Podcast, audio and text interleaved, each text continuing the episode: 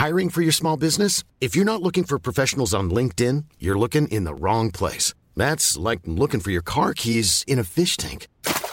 LinkedIn helps you hire professionals you can't find anywhere else, even those who aren't actively searching for a new job but might be open to the perfect role. In a given month, over 70% of LinkedIn users don't even visit other leading job sites. So start looking in the right place. With LinkedIn, you can hire professionals like a professional. Post your free job on linkedin.com slash people today.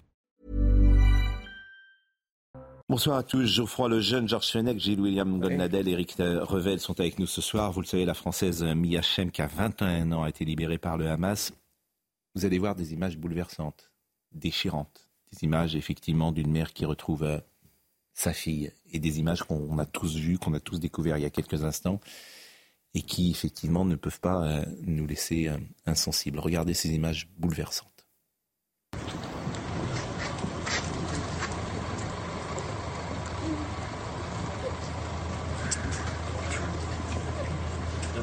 to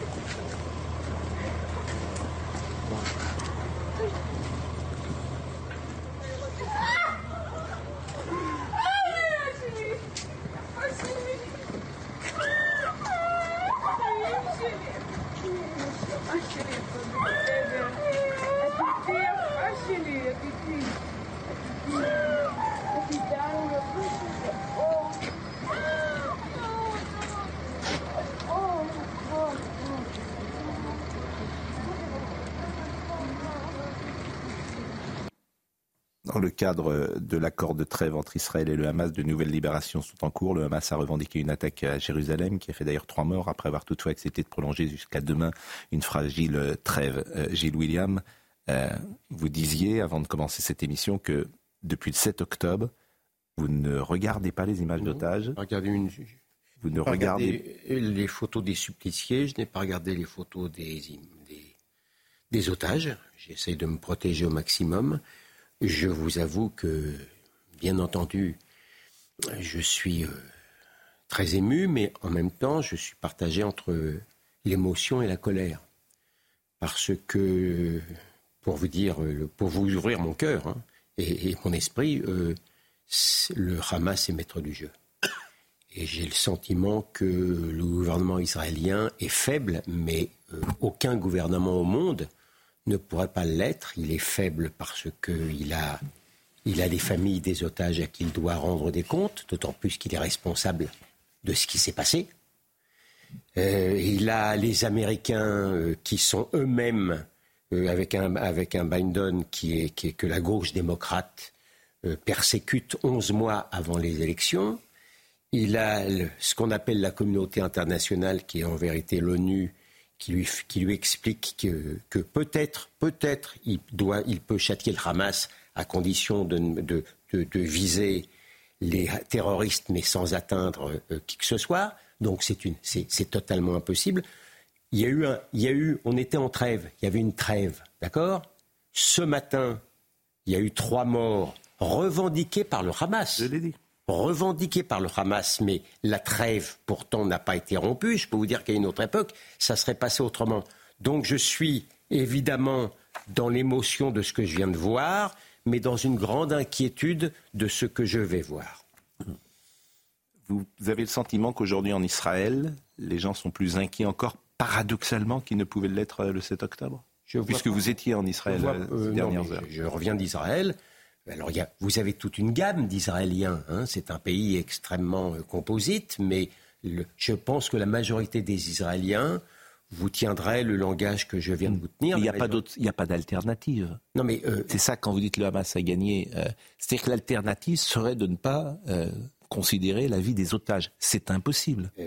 mais j'explique le dilemme. Je me permets de vous rappeler. Mais on, le connaît depuis le, Benjamin le premier jour. avait dit qu'il n'arrêterait les combats que lorsque tous les otages seraient libérés. C'était ça, au départ, son ultimatum.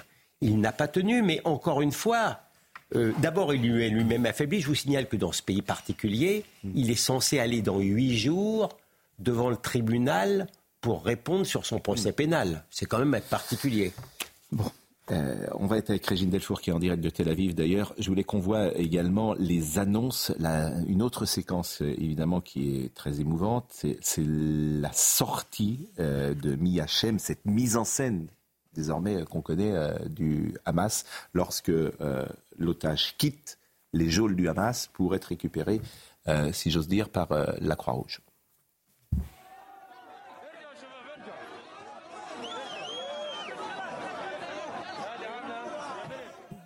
C'est une image furtive. Hein. Euh. Avec une foule hostile autour. Hein. Une foule hostile. Là. Je veux dire, ça relativise la population civile innocente. À chaque fois que les otages sortent, il y a toujours une foule hostile quand elle ne, quand elle ne frappe pas. Moi, je crois que le...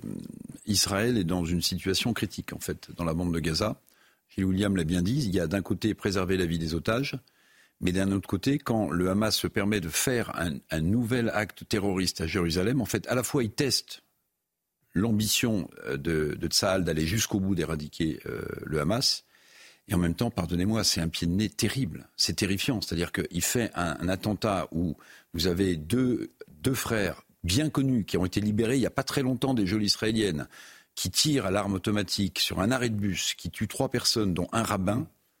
Euh, et la trêve ne peut pas être suspendue. Parce que la vie. Donc en fait, il y a une incohérence totale, à mon avis. On ne peut pas à la fois libérer les otages pour Tsahal et promettre d'éradiquer le Hamas. Il y a quelque chose qui ne va pas. Et puis, la guerre de communication, je rajoute, me semble être en passe d'être perdue par Israël. Parce que la guerre de communication, c'est une arme, c'est une arme à destruction massive des opinions publiques. Et ce qu'on voit là, même s'il y a des gens qui sont hostiles autour, ça donne l'impression maintenant au monde entier que dans sa grande mensuétude, le groupe terroriste Hamas libère des otages et qui sont sympathiques finalement.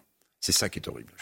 J'irai pas jusque-là, mais je dirais pas que cette bagarre est gagnée. Je pense que les gens ne sont pas dupes. Je pense que les gens. Euh, Intimement, moi, je pense tout le contraire de ce que vous venez de dire à la fois, William et Eric. C'est pas par esprit de contradiction, mais je ne pense pas qu'on puisse dire que le Hamas a gagné. Les preneurs d'otages, ce sont les faibles, les lâches. Non, mais il n'a pas cette période. Non, mais Pascal, c'est lui qui tient l'agenda aujourd'hui. Pardonnez-moi, C'est lui, c'est Mais justement, il tient l'agenda aujourd'hui parce qu'ils ont des otages. Mais il y a un moment, la question des otages sera mm. derrière. Mm. Quel est aujourd'hui le pays, à part un ou deux, qui soutiendra demain le Hamas pour pouvoir gérer euh, les territoires de Gaza? C'est fini le Hamas s'est suicidé dans cette affaire. Il n'y aura, plus de, il y aura pas de soutien international. Non, mais moi, malheureusement, moi je regarde d'après. Pour l'instant, effectivement. Les ne sont pas libérés. Que vous dans le Financial Times hmm. le, Premier ministre du, Qatar, qui est également ministre des Affaires étrangères, qui dit le problème qu'on a aujourd'hui, hmm. Qatar et le Hamas, on sait les liens très forts, il dit le problème qu'on a aujourd'hui, c'est qu'une grande partie des otages qui sont encore détenus sont détenus par l'État islamique, par le djihad islamique, voire par des Gazaouis voire par des Gazaouis. C'est-à-dire que hmm. l'État israélien ne sait plus avec qui négocier. C'est pas le Qatar qui pourra négocier avec. Je vous rappelle que, je vous rappelle qu'après le 7 octobre, l'entreprise était la destruction du Hamas. C'est pas fini. Les Israéliens, à l'époque, les Israéliens n'ont pas dit leur dernier mot. À l'époque, c'était une évidence. Je me souviens d'avoir entendu euh, Gilles William Golnadel. Vous allez vite en besogne là. Je me souviens, à l'époque, c'était une évidence l'éradication du Hamas. Tout le monde le disait. Et Golnadel nous expliquait ici même que ça allait être beaucoup plus compliqué. Hmm. Et dans les jours qui ont suivi, c'est vrai que la tendance a commencé à s'inverser. Moi, je pense qu'on est en train de toucher du doigt, mais ça nous concerne tous, l'immense faiblesse de nos démocraties par rapport à, à ce genre de combat. C'est-à-dire que dans une démocratie, on récupère les otages, on ne bombarde pas des populations civiles et on respecte euh, le droit de la guerre et on essaie de respecter euh, un, certain nombre de règles. Sinon, la communauté internationale nous tourne le dos. Le Hamas ne respecte absolument rien de tout ça. Rien de tout ça. Donc c'est un combat inégal. Comme si ça ne suffisait pas au malheur d'Israël, aux États-Unis, vous avez un lobby démocrate de gauche très puissant hmm. qui est à tendance wokiste et qui considère maintenant que les Israéliens blancs sont les méchants et M. Biden est obligé de faire avec. Il ne faut pas perdre de vue cet aspect de la question. Souvenez-vous de l'idée euh, du Hamas le 7 octobre et voyez aujourd'hui l'image du Hamas, on est le 30 novembre. Voilà. Et euh, Alain Jakubowicz disait sur ce plateau avant-hier, le Hamas a gagné, ce qui est terrible comme phrase, évidemment. Hein, chacun comprend la manière dont je ah dis évidemment cette phrase vous dites quasiment la même chose. Je ne dis, pas, dis pas que les carottes sont cuites. Oui, je dis simplement. Même chose. et, l'analyse de Geoffroy dit effectivement, nos démocraties ne sont pas armées pour lutter contre des organisations terroristes. Euh, je vous propose de voir une autre séquence avant d'aller euh, rejoindre Régine Delfour. C'est lorsque la mère euh, de Miachem a appris au téléphone aujourd'hui, elle est à Tel Aviv, la libération de sa fille.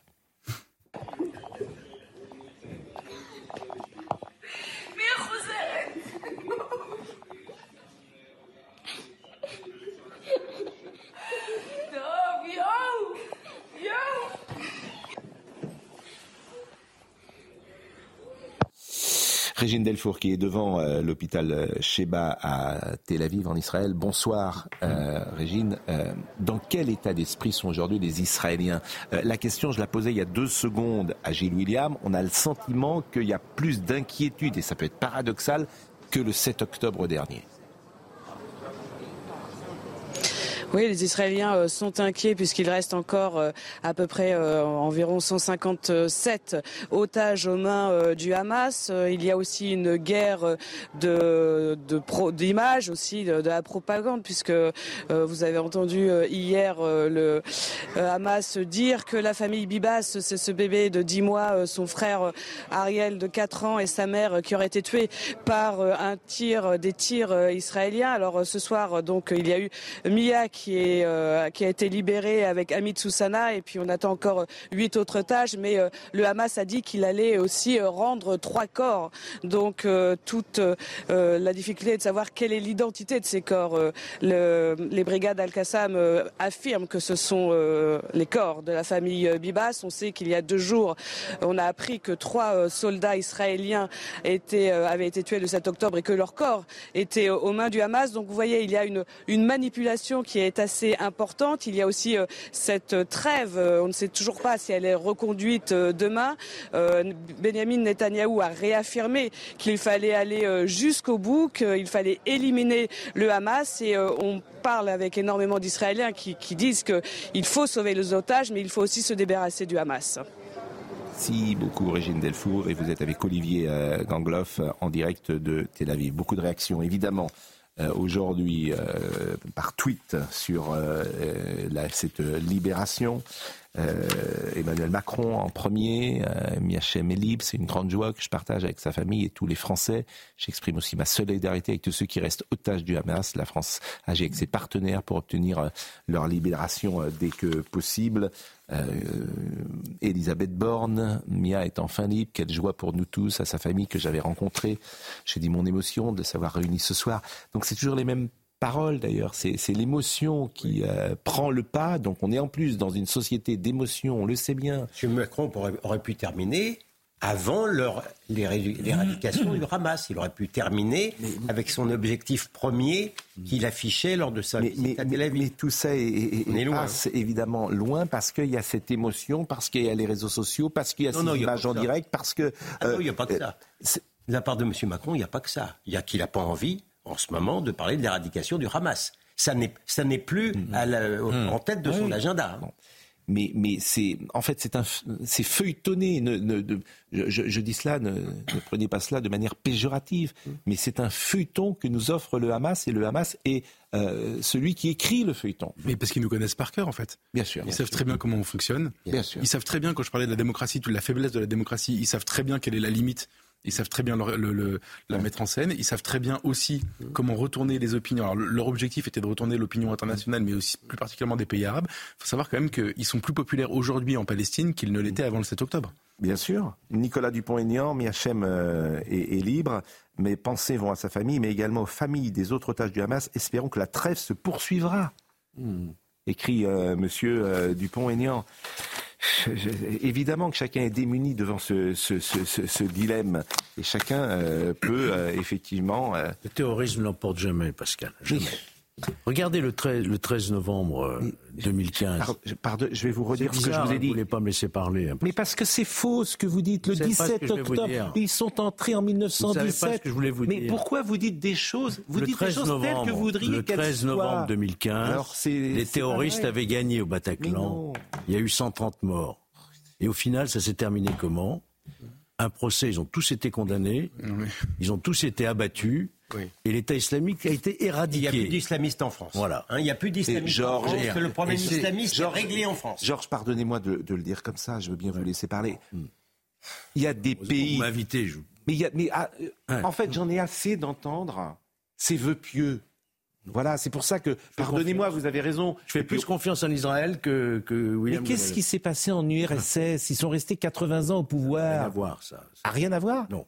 Là, on ah va faire un groupe bah, terroriste. Mais pourquoi ça n'a rien à voir? Parce que là, on a affaire à un groupe terroriste. Et c'était pas des terroristes qui sont entrés dans le palais d'hiver Un État communiste, mais c'est devenu, totalitaire. Mais c'est devenu, c'est devenu. Les gens qui sont entrés au palais d'hiver en 1917, c'était qui? Non, non, on peut pas comparer les choses. Et pourquoi? Non, c'était pas des terroristes en 1917. Ah bah. Là, on a une confrontation entre une démocratie et un groupe terroriste. Ah, c'est un le peu groupe la terroriste ne gagnera pas. Eh ben, c'est évident. Et eh ben, ils sont restés 80 ans au pouvoir. Euh, mais peut-être que vous avez raison. Euh, ces vœux pieux, effectivement, je, de dire. Alors le Hamas a gagné. Non mais voilà, c'est ça que vous êtes en train de dire. mais, en fait, il aurait fallu qu'Israël sacrifie les otages pour continuer à bombarder le Hamas. le Hamas n'a pas perdu, ce qui est déjà une énorme victoire. C'est ça qu'on dit en fait. Comment? Le Hamas n'a pas perdu, ce qui déjà pour lui est une énorme victoire. Le, 8 octobre, il devait être éradiqué sur deux semaines. Le Hamas est en train de séduire toute la partie palestinienne parce qu'il redonne, c'est triste à dire, c'est horrible, à la suite d'un massacre euh, invraisemblable, mais il arrive à redonner au, peuple arabe de Palestine sa fierté hmm. par rapport aux hmm. juifs qui, jusqu'à maintenant, effectivement, avaient euh, dominé militairement. tu ne te rends pas compte de ce qui que, comment c'est dans, dans, la mentalité, justement, mais ça peut se comprendre également d'une certaine manière. Avoir été battu à plat de couture pendant plusieurs guerres par un petit peuple juif dont on se moquait, effectivement, il y a des rapports de virilité, mm. c'est sûr. Mais que, pour l'instant, je suis désolé. Pour l'instant. Je, suis mortifié à le dire. Pour mais pour l'instant, c'est le Hamas le maître du jeu. Pour l'instant. pour l'instant, mais c'est tout ce en que fait, je dis. Ce, ce, dont j'ai peur, c'est, pardonnez-moi effectivement si le ton n'était pas adapté, euh, cher Georges, c'est que cet angélisme ne soit plus de saison. Voilà, c'est ça qui, me, qui peut me chagriner. Et je sais que vous avez, quand vous dites le, euh, euh, le terrorisme ne gagne jamais, bah si. Jamais. Bah si, hélas. Même la Russie, oui, mais l'URSS oui, mais pardon. dont vous parliez, ben, un oui, moment, ah bah oui, ça s'est effondré. Et en Iran, et en Iran, ils sont depuis, en Iran, ils sont depuis 1979. Ça finira par s'effondrer. Oui, bah, Pascal, juste pour, soutenir un bah, peu. la génération qui, vit ça pendant 50 ans, elle est contente de savoir qu'un jour ça s'arrêtera. Pour soutenir juste un peu ce que dit Georges, c'est qu'en fait on réagit en, occidentaux dont les valeurs sont des valeurs d'humanité. Face à la, non mais c'est important parce que face à la barbarie du Hamas, en réalité, ils savent très bien, euh, tu l'as dit, que euh, la première réaction quand on voit le visage de, de Mia qui a poussé les portes de l'enfer et qui est revenu. Euh, telle euh, traversant l'Aquiron. Enfin, je veux dire, elle a vécu, euh, elle a été blessée au bras, à la jambe, elle a été kidnappée, elle a été violentée pour pas aller plus loin. Et en fait, ils savent que la première réaction, ça va être de dire, mais c'est magnifique parce qu'ils savent que l'émotion touche. Donc, en fait, face à la barbarie, Pascal, on est désarmé. On est désarmé. Bah, il y en a qui aiment la vie, d'autres aiment la mort. On est désarmé et ça fait, on ne sait pas résoudre. Ce c'est une grande différence. c'est oui, une grande différence. Parfaitement. Euh, Bon, faut Alors évidemment, et d'ailleurs c'est tous ceux ce soir euh, d'Emmanuel Macron se réjouissent pour euh, cette euh, bah famille, bien, évidemment. Bien sûr. Et ces images sont bouleversantes, on l'a dit, cette famille Miachem. Mais on n'oublie pas que le président de la République voulait former une coalition pour éradiquer le Hamas il y a encore quelques jours. Mais oui, c'est bah oui. Mais oui. On ne va pas polémiquer ce soir. Non, mais je ne pas. Je suis d'accord avec vous, mais, bien sûr. Justement, il ne faut pas l'oublier. Mais je sais. Bon, voilà. Non, je crois que ce rappel s'imposait. Mais vous avez raison. Vous avez raison. On va marquer une pause et nous allons revenir euh, avec une information euh, multiple ce soir, et notamment Nicolas Sarkozy, puisque euh, aujourd'hui Nicolas Sarkozy est jugé en appel. Et la réquisition, c'est une année avec sursis. Avec sursis. Donc c'est moins qu'en première instance. Exactement. À tout de suite. Après trois semaines de procès, leur était aux réquisitions dans l'affaire Big Malion. Aujourd'hui, les deux avocats généraux ont requis un an de prison avec sursis contre Nicolas Sarkozy. Ce dépassement de campagne a été dissimulé. C'est une fraude, une fraude dont on a voulu effacer toute trace. À l'UMP, on n'archive pas, on détruit. Cette destruction des preuves a été systématique et concertée. Il s'agit d'une supercherie organisée semaine après semaine, a ajouté l'avocat général Bruno euh, Revel. Bon, euh, c'est une affaire, effectivement. Il n'est pas poursuivi pour les fraudes. Hein. Il n'a pas été condamné pour les fraudes pour le dépassement. Oui. Je rappelle qu'il avait déjà payé 10 millions, vous vous souvenez, le Sarcoton Nous sommes Et il avait payé 350 000 euros d'amende financière de ses deniers personnels. Hmm.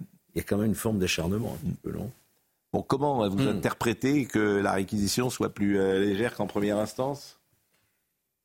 Comment je l'interprète? Ah Oui, c'est ma question. Quand on appelle, bah, vous savez, c'est comme ça. C'est le secret des, des recours devant les cours d'appel, on ne sait pas. Et puis je crois qu'avec le temps aussi, les esprits se calment, si vous voulez. Voilà. On en revient à plus de sagesse, quoi. Je crois aussi que le message qui veut être lancé, c'est de montrer qu'il n'y a pas d'acharnement. Dès l'instant où on demande du sursis, c'est qu'il n'y a pas de méchanceté, c'est pas vindicatif, c'est pas une poursuite euh, politique. Voilà, on demande ça. Je pense que c'est le message subliminal est là. Mais il, n'est pas mis en, mis en cause pour le système de fausse facture. Non. Ah, nous sommes d'accord. Euh, il est simplement, euh, il a bénéficié d'un dépassement de, campagne, c'est 22 millions, et je crois qu'on l'a estimé à 50 millions. Mais il a toujours nié, d'ailleurs, avoir eu connaissance du déplafonnement euh, astronomique de sa campagne. Mais moi, je pour avoir couvert, enfin, ouais, c'était ma première campagne, pour avoir couvert cette campagne en 2012, euh, je, je, comprends pas comment on peut en vouloir à quelqu'un qui est candidat, qui est, donc, qui est président et candidat, qui fait des meetings certes qui étaient euh, très impressionnants, mais comme tous les meetings de campagne, honnêtement. Et sa tête dans la campagne. Euh, et, et, qui s'intéresse, et donc lui reprochait de pas s'être intéressé au compte, etc. Moi, je trouve qu'un an de prison avec sursis, c'est une grosse condamnation. C'est une grosse condamnation. C'est une condamnation déjà pour commencer. Pour un ancien président, c'est quelque chose. Et ensuite, c'est, enfin, bien c'est pas anodin du tout. Enfin, c'est une grosse réquisition, pardon. Mm. Et, euh, et ensuite, je suis désolé, mais en fait, moi, ça m'évoque une chose. C'est cette histoire de, de, de frais de campagne, en fait, que je trouve ubuesque, ridicule. Vraiment. Parce que le, la question de plafonner, la question de la question, le, même le financement de la vie politique en réalité est devenu complètement absurde. Euh, les gens qui voudraient donner ne peuvent pas au-delà d'un certain plafond. Euh, les les les, les enfin regardez depuis que cette loi a été votée, ce qui est devenu la politique. Est-ce que ça nous a fait du bien? C'est comme la transparence. Je pense qu'un jour on, en reviendra. Dans notre jargon euh, d'avocat et magistrat, on a une formule qui est non bis in idem. Mm. Ça veut dire on ne juge pas l'affaire deux fois. Il a déjà été condamné à verser 350 000 euros de sa poche. Pourquoi le repoursuivre à nouveau devant un autre qu'il s'appelle Nicolas Sarkozy. Ben voilà. Vous avez la réponse. Ben oui. Sans doute, Pascal, hmm. pour ajouter quelque chose, moi je ne partage pas tout à fait votre point de vue, mon cher Geoffroy, parce que en fait, euh, l'une des raisons pour lesquelles précisément il y a ce divorce entre les citoyens et la politique, c'est euh, l'affaire d'argent. Il y a l'affaire d'action des hommes politiques, mais aussi il y a l'affaire d'argent. Et le fait qu'il y ait quand même des plafonds dans les campagnes présidentielles, ça donne l'impression, même s'ils sont régulièrement dépassés, ça, ça, a été vrai pour Nicolas Sarkozy, mais pour d'autres, qu'au moins la classe politique essaie de s'auto-réguler financièrement. Donc moi je pense qu'il faut, je pense, je tombe, pas du tout. entre la politique. Mais, c'est une des raisons. et on va peut-être aborder le problème. Mais non, c'est pas une des raisons. Ah, si. La vraie raison, c'est parce que les politiques sont pas efficaces. Ah ben, je l'ai dit aussi, je l'ai dit aussi parce que leur action politique est limitée. Oui, mais il y a ça. Vous êtes dans la démagogie. Les gens, bien sûr, vous, vous demandez aux uns et aux autres. Je, ne suis pas persuadé. Je pense qu'aucun Français n'est au courant du plafond de. D'ailleurs, Exactement. Mais peut-être. Mais ce que tu reproches d'abord aux hommes politiques, c'est d'être faible, de ne pas être efficace, d'être lâche, pourquoi pas, de ne pas affronter les choses. Transparence, voilà, c'est un vrai sujet. Euh, le, euh, problème moral, moralisateur, c'est déplacé sur les questions sexuelles, vous remarquerez. Beaucoup sur les questions sexuelles, mais Monsieur moins sur les questions d'argent. Monsieur de Montbrial, qui a écrit au président de la République, euh, c'est pas n'importe qui, Thibault de Montbrial est président du Centre de réflexion sur la sécurité intérieure, donc il a peut-être un avis autorisé. Que dit-il Qu'écrit-il Est-ce que vous êtes d'accord ou pas? Le pays attend une révolution contre l'insécurité et l'immigration. La France est désormais au bord du gouffre. Le moment arrive où le couvercle va sauter. Les propositions de Thibault de Montbrial à Emmanuel Macron, stopper immédiatement l'immigration incontrôlée, donner à nos forces de sécurité le cadre pour reprendre en main les zones de non-droit, renforcer l'autorité judiciaire, sortir temporairement de Schengen. Euh, ça veut dire qu'on contrôle nos frontières euh, et reprendre le contrôle de nos frontières. Et évidemment, c'est ce qu'il a ajouté. Bon. Je signe. Hein. Ah oui. Oui, je co-signe. Moi, j'enlèverais le mot temporairement, je ne comprends pas pourquoi. oui, moi, euh, partir définitivement de Schengen, ça me plairait bien. Hein. Non, mais je co-signe. Il est temps. Il est temps. Oui, oui. Mais j'ai une autre proposition, moi. Dites-moi. Encore, que j'ai, qui n'est même pas là-dedans. Plus de régularisation sur le sol de France, ça vous va? Plus de régularisation. Oui, mais aussi, ça aussi. Je ah, ça, ça vous va aussi ah, Personne ne le propose, là. Non, mais pourquoi? Parce que c'est un appel d'air. à la clandestinité, en fait. Oui, puis c'est surtout un appel d'air. Bah, exactement. Voilà, c'est-à-dire que tu. Bon, alors, alors se pose le, sans doute, 3, là, oui. Se pose le problème. Bon, bon, en tout cas, on attend euh, le vote à l'Assemblée euh, nationale. Et. Euh, tout le monde sera d'accord. 49-3. Vous pensez? Oh, bon. Pas sûr, pas sûr. Est-ce que vos amis du RPR, qui sont devenus les LR. Ils ne vont pas voter quand même, j'espère pour eux. Pour mes amis qui ne voteront pas ce texte qui est un texte au rabais. Ils l'ont dit en commission des lois, vous avez entendu. Ouais, il y a match. Hein. Hein, il y a match parce qu'il y a un peu de, diront, scission à l'intérieur ah des LR, ce qui est évidemment. Il y a une scission, mais vous êtes déjà pas beaucoup. Scission, il y a, vous allez finir dans une cabine téléphonique. pas parler de scission, mais il y a quelques oppositions. ah non, mais, alors ils, sont, vous êtes à moins de 5%, donc s'il y a scission à l'intérieur du LR, qu'est-ce qui va rester? Rien.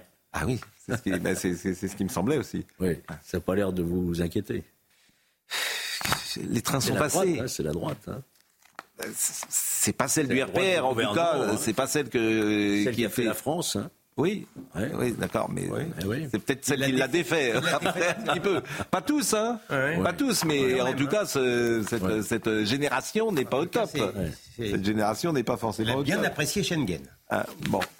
Euh, est-ce qu'on peut dire un mot peut-être euh, de ces crèches? Parce que c'est un sujet qui revient régulièrement. L'an dernier, la crèche de Noël avait suscité la polémique à Perpignan. Cette année, c'est le maire Louis Alliot, maire euh, du Rassemblement national, qui a décidé de la réinstaller en contournant la règle de la laïcité.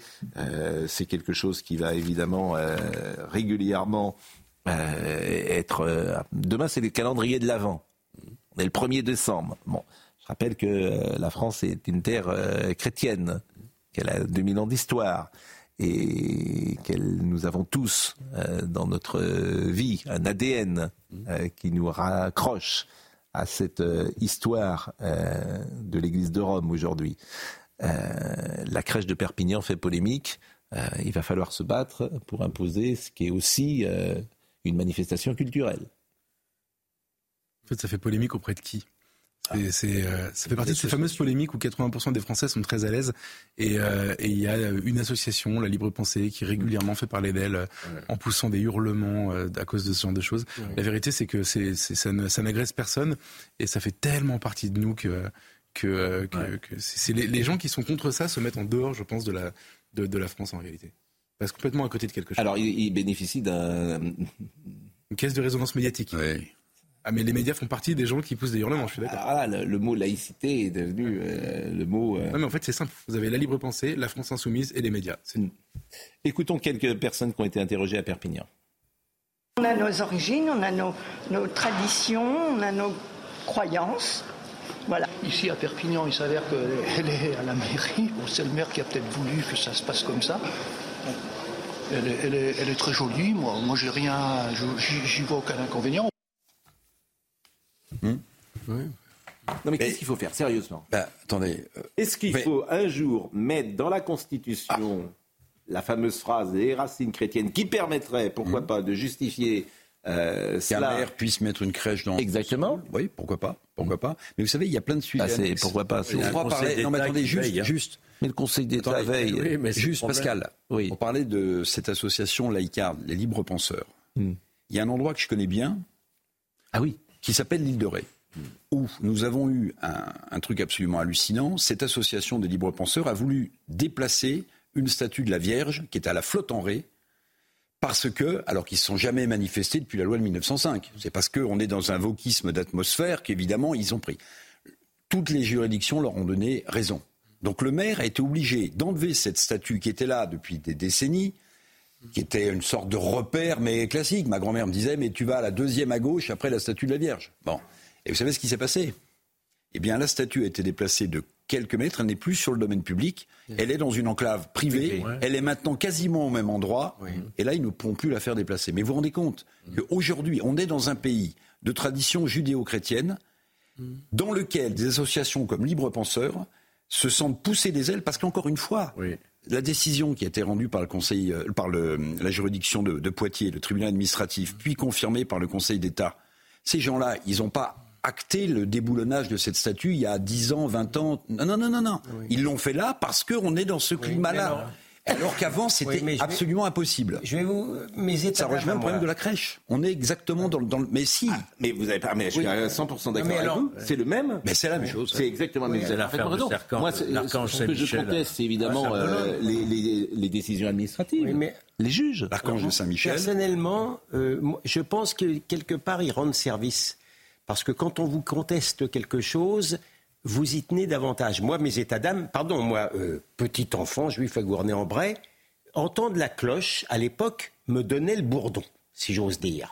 Et maintenant, maintenant que euh, le catholicisme est, est, critiqué, disputé, faible, je peux vous dire que j'aime à entendre le son de la cloche, j'aime à voir les calvaires, parce que ça fait partie du paysage que je veux voir conserver de ce pays. Donc, d'une certaine manière, ces gens-là rendent service, à mon avis, dans l'état actuel des choses, euh, euh, euh, à, à ce qu'on tient au fond de nous, à savoir une France judéo-chrétienne. Voilà. Et puis c'est culturel. C'est vous qui parlez souvent des lois non écrites, parce Oui. Eh ben, il y a une loi non écrite, mais malheureusement, elle n'est pas écrite. c'est qu'on est un pays judéo-chrétien. C'est comme ça. Il faut l'écrire. Personne. Et en fait, le problème, c'est que tant qu'on l'aura pas écrite, il y a des gens, des tribunaux en l'occurrence, qui se, qui se serviront du droit pour euh, contester ça. Bien sûr, bien sûr. Nantes, ça s'est arrangé. Mais, mais, Nantes, ça ne s'arrangera pas. Non, mais non, ça ne s'arrangera pas. J'ai cité tous les soirs, il y a une rue qui s'appelle la rue Crébillon à Nantes, qui est l'artère euh, principale commerçante. Mm. N'avait pas une illumination. N'avait plus une illumination. Mm. La ville est sombre, triste, tout, tous les témoignages qui nous reviennent vont dans ce sens-là. Bon, après minuit, il faut pas sortir parce que c'est dangereux et on n'est pas sûr de rentrer. C'est encore un autre problème. Comme ça, c'est la double peine. C'est le même, euh, si vous voulez. Mais qu'est-ce que vous voulez faire? C'est un état d'esprit. Mais les médias, c'est très marrant aussi. Vous parliez des médias. Voilà, les, médias, euh, qui a porté euh, cela dans l'espace médiatique? On en a parlé. Ah bah oui, non. Le Figaro en a parlé et je crois qu'on est. oui, mais je pense que si vous interrogez les gens maintenant, je pense qu'ils seront favorables à ce qui est des crèches. Oui, bien sûr. C'est tout. Bien sûr. Oui, bah, vous allez faire un référendum sur les crèches. Non mais sérieusement. C'est la fête de Georges. Je veux dire, Georges, je vous adore, mais on va, pas faire, on va faire un référendum pour demander. Mais un peu de courage euh, Quand même, je rêve de quelqu'un qui arriverait et qui dirait eh ben, écoutez, je veux dire un truc. D'ailleurs, il le fait, Robert Ménard, il le fait. le fait. Robert Ménard, bravo à lui, courage à lui. Nous inaugurons samedi, me dit-il, notre crèche dans notre mairie. Et une fois de plus, la Ligue des droits de l'homme nous poursuit. Et comme chaque année, elle est sur roulette, au cas où nous serions condamnés par la justice. voilà. il est courageux, euh, genre, des amendes. Robert Ménard. Il est courageux. Il, va chaque année, il croit en ses idées, il croit en sa mairie. C'est très bien. Qu'est-ce que vous voulez que je vous dise? Euh, Madame Borne, alors ça c'est bon, on est vraiment dans le détail parfois. Ah non, moi ça j'aime bien ce papotage. Quel monde Non mais vraiment quel Pourquoi? Vous imaginez euh, Jacques Chaban-Delmas, euh, je veux dire, interrogeant. On pouvait fumer d'ailleurs à l'Assemblée nationale il y a 50 ans, à l'intérieur? Oui, oui. je fume. Dans l'hémicycle. Dans l'hémicycle. Dans l'hémicycle. C'est Jean-Louis Debré qui a arrêté. De ton dans l'hémicycle. Ah, dans l'hémicycle. Non. non. Dans les couloirs. Ah, bah oui, oui, oui. la buvette, euh, il y avait dans les avions et dans les trains aussi. Ah mais vous, étiez député en quelle année là? 1912. Avec Aristide Briand. la première fois que j'ai été élu député, c'était en 2002. Racontez-nous, Georges Clémenceau, parce que je sais que vous savez. Bon. Non, mais en 2002, je parais pas. Hein. On n'a jamais fumé dans l'hémicycle. Ah non, c'est interdit, bien sûr. Oui, non, jamais. Jamais. Oui, aujourd'hui, je sais que c'est interdit. Bon, et là, il y a donc Madame, euh, Madame Borde, c'est vrai qu'elle vapote. Hmm. Mais quel monde de délation, etc. Et vous avez donc Caroline Fiat, que je ne connaissais pas. Hein hmm. Euh, qui euh, euh donc, donc c'est une infirmière, non Donc elle a interpellé la première ministre en train de, ah de vapoter. Euh, et, et, et, cette séquence, je trouve que quand on dit le diable est dans les détails, cette séquence illustre tellement la société dans laquelle nous sommes. C'est pas un détail du tout. Ce que vous auriez dû peut-être préciser, c'est qu'elle elle intervenait sur la question du tabac, justement. C'est ça qui est encore plus cocasse. C'est que Mme Borne vapote dans l'hémicycle. Oui, sur un débat sur le tabac. Elle le fait depuis le début. Hein, oui, mais c'est un état d'esprit. Sauf que son gouvernement vient de taxer le vapotage. Mais, d'abord, je trouve que ce, gouvernement est grotesque là-dessus. Que tu, une nouvelle fois, tu vas ennuyer les gens. L'État va être fort avec les faibles. Le pauvre diable qui voulait fumer euh, une cigarette sur la plage, il n'aura plus le droit. Je ne sais même pas qui va l'interdire. Vous allez avoir des, des, policiers qui vont aller sur la plage. Ils ont que ça à faire. Les policiers sur la plage de, de, Royan ou de la Baule pour aller dire à quelqu'un qui est en train de fumer de Georges Fenech qui fume beaucoup, je préférerais qu'il vapote, c'est meilleur pour la santé. Oui, bon. Tu fumerais moins. Donc déjà, cette loi, mais tout le monde, pareil dans les médias, c'est monsieur euh, ministre euh, de la Santé qui s'appelle... Euh, Monsieur Rousseau, qui était un enfermiste, quand il te parle, vraiment, tu as l'impression que c'est un. C'est la synthèse d'un petit homme gris, euh, Monsieur Rousseau. C'est l'incarnation du petit homme gris. C'est le ministre de la Santé. Ah, je savais pas. Mais c'était un enfermiste. On me dit rien, moi. Non, mais lui, pendant le Covid, c'était un enfermiste. Il voulait te mettre du début jusqu'à la fin, tu sortais plus. D'accord. Mais c'est normal, ces gens qui veulent tout contrôler. Ils sont fabriqués comme ça. Si on pouvait tous rester chez ah nous toujours et tout le temps, ça serait parfait. Vous allez voir pendant les JO avec le, ça serait parfait. Avec le QR code. Ça, vraiment, c'est leur rêve. C'est leur rêve, ils ont été formés comme ça. Mais donc on critique. À, l'ENA, ce sont des gens qui. Alors Madame Fiat, on a été à Madame Fiat. Écoutons Madame Fiat qui, qui remonte les bretelles, j'ose m'exprimer ainsi, à Madame Borne. Pensez-vous réellement Madame la Première ministre, sincèrement, alors que le ministre de la Santé hier, pour des raisons de santé publique, a annoncé qu'il ne fallait plus fumer sur les plages, euh, aux abords euh, des bâtiments publics.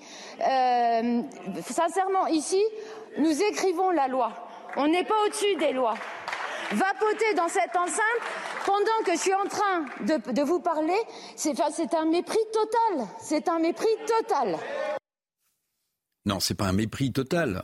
Ça va. Non, mais je suis d'accord avec ce que vous avez dit. C'est-à-dire qu'on nous interdit tout maintenant. Bon.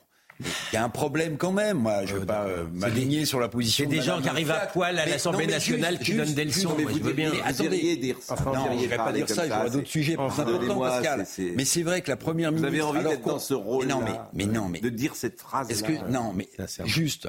Vous avez raison. On va interdire aux gens de fumer sur la plage, dans les forêts, dans les trucs, dans les espaces publics. Enfin, tout ça est incontrôlable. Donc ça, c'est un, sujet. Mais le fait que ce gouvernement soutienne cette position de votre petit homme gris, M. Rousseau, et que pendant ce temps-là, Mme Borne vapote dans l'hémicycle, si, il y a un problème. Enfin bon, moi, je, ah, si. j'ai du mal à entendre des euh, leçons de morale et de maintien de la part de la France insoumise. D'accord. Hein, le dealer qui arrive, en, je sais pas comment il est habillé à l'Assemblée nationale, les types ils sont alliés avec un mouvement terroriste et c'est eux qui donnent des, des, leçons de morale. Non, enfin c'est franchement, sincèrement. Hmm. Non, mais c'est vrai que cet État qui est incapable de régler des problèmes importants de sécurité sur le sol de France est capable, comme pendant le Covid, d'aller c'est le mot de Georges Pompidou, il n'est pas de moi. Arrêtez d'emmerder les Français. C'est-à-dire que tu vas interdire les gens de fumer sur la plage. Tout le monde sait très bien, évidemment. C'est Pompidou qui aurait fait ça, ça c'est sûr. Comment? C'est pas Pompidou qui aurait fait ça. Il fumait. Ça est grotesque. Parce que, c'est-à-dire que tu, tu, interdis pourquoi? Tu interdis parce que euh, ça peut être toxique. La nuisance, c'est-à-dire que, tu fumes. mettent des années, des mais là, c'est des... mais... Non, mais c'est vrai aussi. il y a des poubelles pour ça. oui, il y a même des trucs qu'on vous donne à l'entrée des Il, il file un mauvais coton. L'État, l'État, l'État est fort. Évidemment. Avec les faibles. Avec les faibles, ah nous. Et l'État est faible, d'une faiblesse invraisemblable. Oui. Avec. Euh, fort. Alors on peut. Oui, Là, on peut. Ah bah oui. Félicitations. Euh, Monsieur Cahuzac. Ah, Monsieur Cahuzac, il fait ma joie. Mm. Ça, je dois dire que Monsieur Cahuzac, je l'ai eu d'ailleurs au téléphone et je l'ai invité. Et alors? Et il réfléchit. Donc, euh, il était ce matin invité de Sud Radio. Il a été condamné pour fraude fiscale. Euh, il est revenu sur ses mensonges. Mais, soit dit, ça pose une vraie question parce qu'il a purgé sa peine. Mm. C'est, je dis, c'est les gens qui décident. Donc, c'est une vraie question éthique. Les électeurs qui décident. Exactement. Bon. mais donc ça le hante ce qu'il a fait parce qu'évidemment il dit comment ai-je pu faire ça? Ah oui je l'ai fait. Donc écoutons-le. Tous ces moments-là me hantent. Ça me hante. J'ai été ce que j'aurais jamais voulu être, j'ai fait ce que j'aurais jamais voulu faire. Euh, mais c'est quelque chose que je dois assumer. J'essaye de le faire depuis dix ans. Euh, j'essaye de le faire dignement, je reconnais ce qui s'est passé. Euh, la question n'est pas de savoir pourquoi j'ai menti.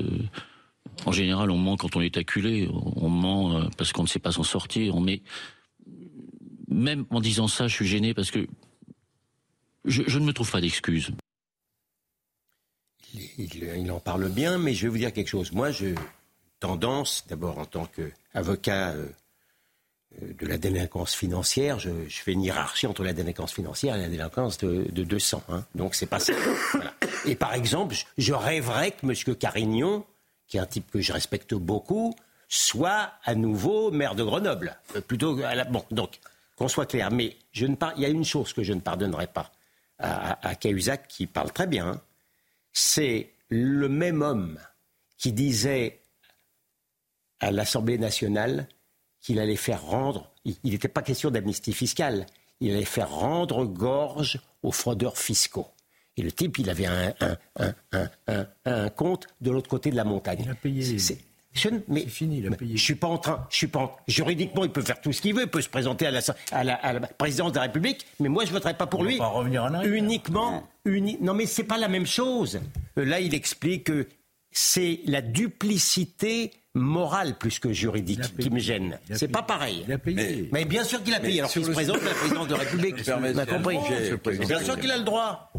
Les électeurs de Villeneuve euh, sur l'autre décideront s'ils se représentent ou pas d'ailleurs, on verra. Mais sur le fond quand même du problème, bien sûr qu'il a mis de l'argent de côté sur un compte à l'extérieur et qu'en tant que ministre du budget, il était chargé de traquer la fraude fiscale. Mm. C'est inexcusable. Mais la grande partie de l'argent qui est sur ce compte, c'est pas de l'argent qui lui appartient. C'est de l'argent qui appartient à des gens qui voulaient financer la campagne de Michel Rocard. Ça, ça n'a jamais été démontré. Mais ah bah, vous avez, vous avez, vous avez participé. Euh... J'étais à la commission d'enquête, on en parlait, oui. Oui. Non, mais ce qu'on lui reproche, non, non, non, non, mais ce qu'on lui reproche surtout, c'est de les droits dans, il avait dit droits dans les yeux à nationale. Non, mais il faut le dire quand même. Écoutez, on l'a invité. Vous avez on l'a invité, il viendra peut-être. Dans l'histoire politique récente. Oui. Raymond Barre. Condamné. Raymond Barre, qui avait un compte également en Suisse. Attendez, Raymond Barre, je suis tombé de ma chaise. Oui, bah oui, mais c'est vrai, il avait un vous dire autre Barre, quand j'ai appris. Le meilleur économiste de France. Non, mais surtout, l'intégrité morale, je me dis que c'est même pas vrai encore. Je me dis que c'est pas possible qu'il soit parti avec la caisse. François, c'était une époque. Non, mais oui, il y avait une cassette en Suisse. C'était avant le financement public des partis politiques. C'était avant 93. Oui, tu pars avec la caisse. C'était une chose assez courante. C'était toléré. Paix à son âme. Vous pouviez en parler à l'époque dans des, dans des dîners entre amis. Paix à son âme. On vous crachait pas la figure. C'était euh, une autre époque. Est-ce que vous voulez que je vous fasse écouter Parce que je voudrais qu'on passe euh, Brigitte Bardot. Est-ce qu'on peut passer les deux prochains thèmes? Parce que ça, ça va vous faire réagir. Eva Ilouz sur France Inter je vous propose, alors malheureusement, nous sommes quatre hommes pour euh, parler que de ça. Mais parce que c'est un sujet qui concerne les femmes. Euh, ah. Puisque c'est une femme qui parle, et notamment de la place, mais en même temps, elle parle aussi de la place des hommes. Elle fait un parallèle entre euh, la beauté des hommes mmh. et comment cette beauté dans leur vie a une influence, mmh. et la beauté des femmes et comment cette même beauté a de l'influence de la vie. Et elle dit que c'est assez injuste. Je pense qu'elle n'a pas tout à fait tort de ce point de vue-là. Euh, Eva Illouz, elle est revenue sur une phrase marquante du livre King Kong Théorie de Virginie Despentes. Elle écrit, dit-elle, sur les moches. Et elle va le euh, dire euh, dans un instant. Elle était sur France Inter avec Léa Salamé. Écoutez, je trouve que c'est intéressant de pouvoir en discuter. Je voudrais refaire faire référence à cette phrase euh, très forte de Virginie Despentes dans King Kong Theory, euh, où elle dit J'écris de chez les moches pour les moches, les mal baisés, les imbaisables, toutes les exclus du grand marché à la bonne meuf. Et euh, c'est drôle parce que finalement, euh, Despentes parle de la même chose que Welbeck dans euh, Extension du domaine de la lutte, de, la, lutte, pardon, euh, puisque dans ce roman, il dénonçait en quelque sorte le néolibéralisme sexuel qui met les hommes laids de côté. Euh, mais elle, elle le fait pour les femmes. Et je crois qu'elle a raison justement de le faire pour les femmes, parce que euh, les femmes laides ou pas attirantes, je crois, sont beaucoup plus exclues du marché sexuel que les hommes. Euh, les hommes sont évalués en fonction de leur valeur sociale, en fonction de leur statut social, et leur, euh, je dirais que leur physique passe au deuxième plan. Quelqu'un comme Welbeck lui-même, d'ailleurs, ne se distingue pas par un capital sexuel extrêmement fort, euh, je crois, et pourtant ça ne l'empêche pas d'épouser une femme beaucoup plus jeune que lui, euh, une, une, jeune femme très jolie et très fringante. Quelle découverte Oui, non, enfin non, je, je relativiserai ça. C'est-à-dire que le, euh, de, manière générale, il ne faut pas dire aux, aux, gens qui sont vilains parce qu'ils deviendraient méchants, mais c'est une très grande injustice. Peut-être une des plus grandes injustices du monde, c'est la différence entre les vilains et les beaux. On ne peut rien. Les femmes et les hommes. Non, mais alors, euh, euh, non, mais ah. non, mais c'est la, c'est la réalité des choses. C'est la réalité des choses. Et ça, et ça on est. On est les hommes s'en sortent mieux. Alors, est-ce que les hommes s'en sortent mieux? Alors, ça, fait, ça pose beaucoup de questions. Parce que ça voudrait dire aussi que les femmes sont vénales puisqu'elles elles, excusent, elles excusent la laideur, la laideur des hommes. Je crois que les choses, il me, mais, pardon, mais, mais pardon, mais mais c'est non mais dès l'instant où euh, pro, dès l'instant où j'ai malheur de taquiner un peu les femmes, je suis désolé, je veux au, bon des choses si si les femmes, je pense que les femmes sont pas plus si que les hommes, ça, ça, si les femmes acceptent de coucher avec des hommes vilains parce qu'ils ont du pognon, c'est qu'elles sont vénales. Ou alors il faudra qu'on m'explique la réalité des choses. Mais en, vérité, en vérité, au fond des choses, c'est que dans l'esprit des femmes, alors là ça va très loin, c'est que l'homme doit assurer la nourriture. C'est comme ça dans, dans la mémoire féminine très, très ancienne. Non, j'essaye de vous expliquer les choses. Mais sur le fond des choses... Euh, l'homme sort de sa caverne Oui, oui, monsieur. Oui, monsieur. Donc pour les femmes, en 2023, vous pensez que l'homme sort de sa caverne, il va chercher euh, à manger et il ramène... Euh, dans la mémoire ancestrale, ah oui, elle est très dans la mémoire ancestrale, je confirme qu'elle est très la ancestrale. Femme, la femme qui doit évidemment donner la vie à, à beaucoup d'enfants doit trouver l'homme le plus le plus fort ou le, et maintenant le plus riche. C'est comme ça que ça fonctionne dans le cerveau. Hein. Mais moi j'aurais bien eh posé une question. Dans, dans, les gens que vous rencontrez peut-être, mais ça ne fonctionne pas. Est-ce que ça fonctionne pas dans le sens inverse, puisqu'on est à s'interroger? Est-ce qu'une femme qui a beaucoup de pouvoir et beaucoup d'argent, si elle est moche, elle ne hmm. peut pas séduire une jeune personne euh, masculine ou euh, féminine qui a pas d'argent et qui est très belle. Bah si, sans doute qu'aussi ça fonctionne dans ce sens-là. Pourquoi pas Déjà, on pourrait convenir que ces sujets de beauté, de euh, laideur sont parfois subjectifs. Oui, oui, oui. Mais le, succès, par exemple, Françoise Sagan, elle parle de Welbeck. Et Françoise Sagan, qui n'était pas une beauté, J'imagine qu'elle avait du succès elle avait dans la vie. charme, Françoise Sagan. Et ben voilà, une belle et ben Welbeck aussi, alors il a du charme. Mais c'est une belle femme. Oui. Ah, le Françoise Sagan est une plus belle femme que Michel Houellebecq est un bel homme, si vous me permettez. Euh... Le génial Serge Gainsbourg qui n'était pas non plus. Oui, mais ça, non, mais confort. Bon, en tout cas, je bah prouvais que. Bon, je... alors, non, mais ça n'est pas. Non, mais je, je n'invalide pas ce que dit Madame Bon, alors, c'est dommage parce que cette discussion m'a passionné. Mais oui, mais on n'a pas le temps de parler. Tu as dit ce que tu as dit. Je pense que vous êtes fait. Là, tu te. Voilà, Je pense que là, vous êtes. Euh, ah, euh, bon. Et eh bien justement, on va terminer avec la plus belle femme du monde. Brigitte Bardot. Figurez-vous. Ah oui. Brigitte Bardot. Et j'ai eu la chance, parce que moi je l'aime beaucoup, Brigitte Bardot. Et je la salue, parce qu'elle nous écoute euh, ce soir avec son mari Bernard. Elle a fait une déclaration la dernière fois. Exactement, elle vous aime beaucoup. Et voilà. Je l'ai eu ce matin sur Europe 1. Euh, entre 11h et 13h. Vous pouvez nous écouter chaque matin. Elle nous a parlé euh, de, euh, bah, de sa vie aujourd'hui et de l'envie qu'elle a eue après le cinéma. Elle a parlé du cinéma, mais je pense qu'on n'a pas trop le temps de l'écouter, ce qu'elle disait sur le cinéma. Mais en revanche, sur cette envie de faire autre chose, de donner un, un autre sens à sa vie. Écoutez Brigitte Bardot, c'était ce matin. J'avais envie de me rendre utile aux animaux. Et cette envie, je la traînais derrière moi depuis déjà pas mal de temps. Et comme le cinéma n'a jamais été l'amour de ma vie, euh, moi j'aimais bien faire des films, mais ça n'était pas une passion. Euh, la passion qui m'a vraiment fait changer la vie, c'est l'amour des animaux. Voilà. Et ça a été dur, ça a été très dur je l'ai appelé ce matin parce que figurez-vous que le 13 novembre dernier, Cindy et Nicolas avaient été condamnés par la justice pour avoir euh, recueilli chez eux les deux marcassins. Et ils ont été obligés de rendre ces petits marcassins qu'ils ont sauvés, Mimi et Pumba. Et évidemment, Brigitte Bardot a écrit euh, au président de la République pour dire mais ne laissez pas ces marcassins. T'as pas, pas le droit d'avoir un marcassin chez toi. C'est pas un animal domestique. Il, fallait les rendre à qui Il ben, fallait les rendre à, l'État, à la, voilà, à la forêt, qui les a. Ils sont aujourd'hui dans un dans un parc et ils vont être euh, mis par après dans un parc sauvage pour être peut-être euh, abattus et chassés. Donc, et Cindy et Nicolas, je les ai eus également au téléphone. Ce sont des gens qui sont pris de passion pour leurs marcassins et qui euh, les traitent comme des animaux domestiques, comme des petits chiens qu'ils caressent, etc. Ah Donc euh, Brigitte Bardot a eu raison, me semble-t-il, d'entrer, d'entrer dans, ce, euh, dans cette polémique. Mhm. Écoutez ce qu'elle dit sur les, les marcassins. Je trouve que vous avez vraiment beaucoup, beaucoup de courage. Vous avez été formidable avec ces petits bébés-là, que vous avez élevés et qui sont devenus des petits compagnons de vie merveilleux. Alors, on va vous les rendre je vous promets qu'on fera tout au monde pour qu'on vous les rende. Alors je sais que l'Élysée nous écoute parfois. Ben, Mimi et Pumba, si on peut aider euh, Brigitte euh, Bardot, et elle a pu discuter, échanger avec Cindy parce qu'au téléphone nous les avions mis en rapport. Et elle m'a dit que parmi les films qu'elle avait adorés, c'était L'ours et la poupée eh bien, j'ai retrouvé un tournage de L'ours et la poupée, film de Michel Deville, 1970, avec Jean-Pierre Cassel.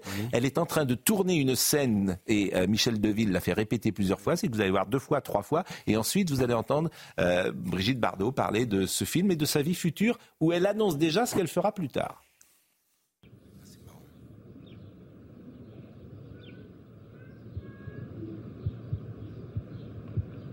N'importe quel homme normal serait troublé.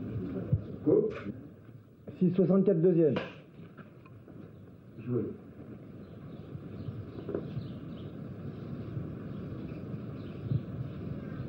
N'importe quel homme normal serait troublé. 664 troisième. Joué. N'importe quel homme normal serait troublé. 664 quatrième. Joué.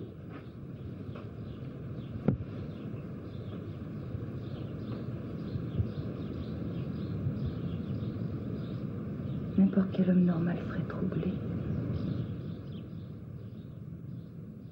Est-ce que vous imaginez sans le cinéma?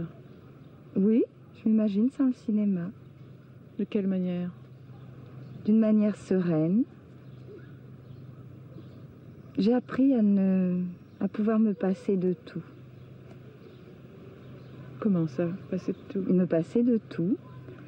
Je trouve que rien n'est indispensable au bonheur et que si quelque chose ne va pas, il faut jamais s'accrocher, que ce soit le cinéma ou autre chose. Il faut euh, s'accrocher à autre chose qui vous apportera du bonheur, de la sérénité, euh, des joies. Est-ce que vous ne croyez pas que vous dites ça parce que vous avez la possibilité de le dire? Vous entendez par là que j'ai de l'argent? J'ai appris à me passer de tout. Belle formule. Moi, j'ai pas appris à me passer de vous. En tout cas, et c'est un plaisir que vous soyez euh, ensemble euh, autour de cette table. Olivier, si je vous dis qu'on est en retard, vous me direz que c'est tous les soirs. Ah, mais ça me fait plaisir. Ça me fait plaisir de vous voir en forme. Voilà. Et quand vous êtes C'était bien Brigitte Bardot. Ah, c'était super, Brigitte Bardot. Je, crois que c'est dans sa biographie, elle raconte qu'elle a piqué un âne un jour. Elle voit un âne errer et, et elle l'emmène chez elle et elle le prend, elle lui fait faire des kilomètres, des kilomètres. Et le, le propriétaire, qui n'était pas très loin, n'était pas du tout content et allait le chercher, elle a dû le rendre. Mais elle nous euh, écoute Il faut lire la biographie de Brigitte Bardot qui est absolument merveilleuse. Eh ben, on l'embrasse et on peut revoir L'ours et la poupée de Michel Deville ou La vérité, qui est un film que j'aime beaucoup d'Henri Georges Clouzot. Magnifique, La vérité. Formidable. On va revenir à l'actualité. Hélas. À la fois euh, joyeuse et triste, en réalité. Joyeuse parce que euh, ben, la jeune Mia est, est, ce soir euh, en Israël, franco-israélienne. Elle est, elle est à l'hôpital, elle est, elle est assez faible sur les images qu'on a vues, mais elle est libre. Mais il y a tous ceux qui ne sont pas libres, qui sont toujours otages.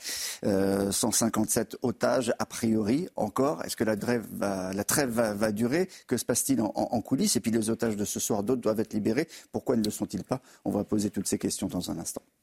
Je remercie Jérémy Guilleux qui était à la réalisation, Philippe qui était à la vision. Merci à Jean-François Couvlar, Marine Lançon, euh, Naomi Benamou, euh, Pauline euh, Trelzer et Florian Doré étaient là. Toutes ces émissions sont à retrouver sur cnews.fr. Je ne sais pas si déjà le gouvernement vous a appelé pour prendre un poste au ministère des droits de la femme. je pense que je, pense que cette vision que vous nous avez proposée. Je vous confirme, aimer les femmes. Mais j'en suis. Voilà. J'en suis convaincu.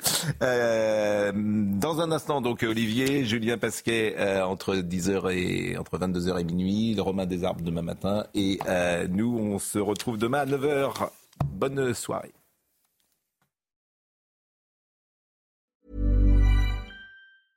Selling a little or a lot? Shopify helps you do your thing, however you cha-ching. Shopify is the global commerce platform that helps you sell at every stage of your business. From the launch your online shop stage to the first real life store stage, all the way to the did we just hit a million orders stage. Shopify is there to help you grow. Shopify helps you turn browsers into buyers with the internet's best converting checkout. 36% better on average compared to other leading commerce platforms because businesses that grow grow with Shopify. Get a $1 per month trial period at Shopify.com slash work. shopify.com/work.